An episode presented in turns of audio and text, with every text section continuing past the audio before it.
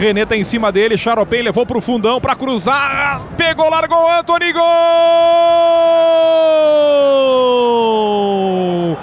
Gol do Brasil, Marcinho no rebote numa bola fácil do Anthony. Ele rebateu para frente. Marcinho tava lá para mandar para a rede. Desconta o Brasil, Simon. Charopem fez jogada na ponta direita, bateu forte no centro do gol, mas um chute com muita força. O Anthony espalmou, a bola sobrou pro número 23 Marcinho de coxa. A bola pegou elevação, encobriu tanto o jogador do Chavante como o outro defensor colorado e foi pro fundo do gol. Desconta o Brasil, faz o gol de honra.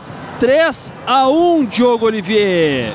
O, o, gol ele premia a bravura e até a lealdade do Brasil, né? O Brasil não foi violento em momento nenhum, teve momentos em que tava entrou na roda rigorosamente, né? O tempo inteiro correndo atrás, o Inter trocando passes.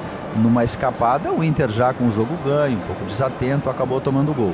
Essa questão do goleiro do Inter é algo que o Inter vai ter que ver pro Grenal. O Anthony tá bem, ele não tá mal não, mas em alguns momentos ele, ele mostra assim alguma insegurança e o Grenal é outra história, tem que ver quanto tempo vai demorar para o Rocher voltar.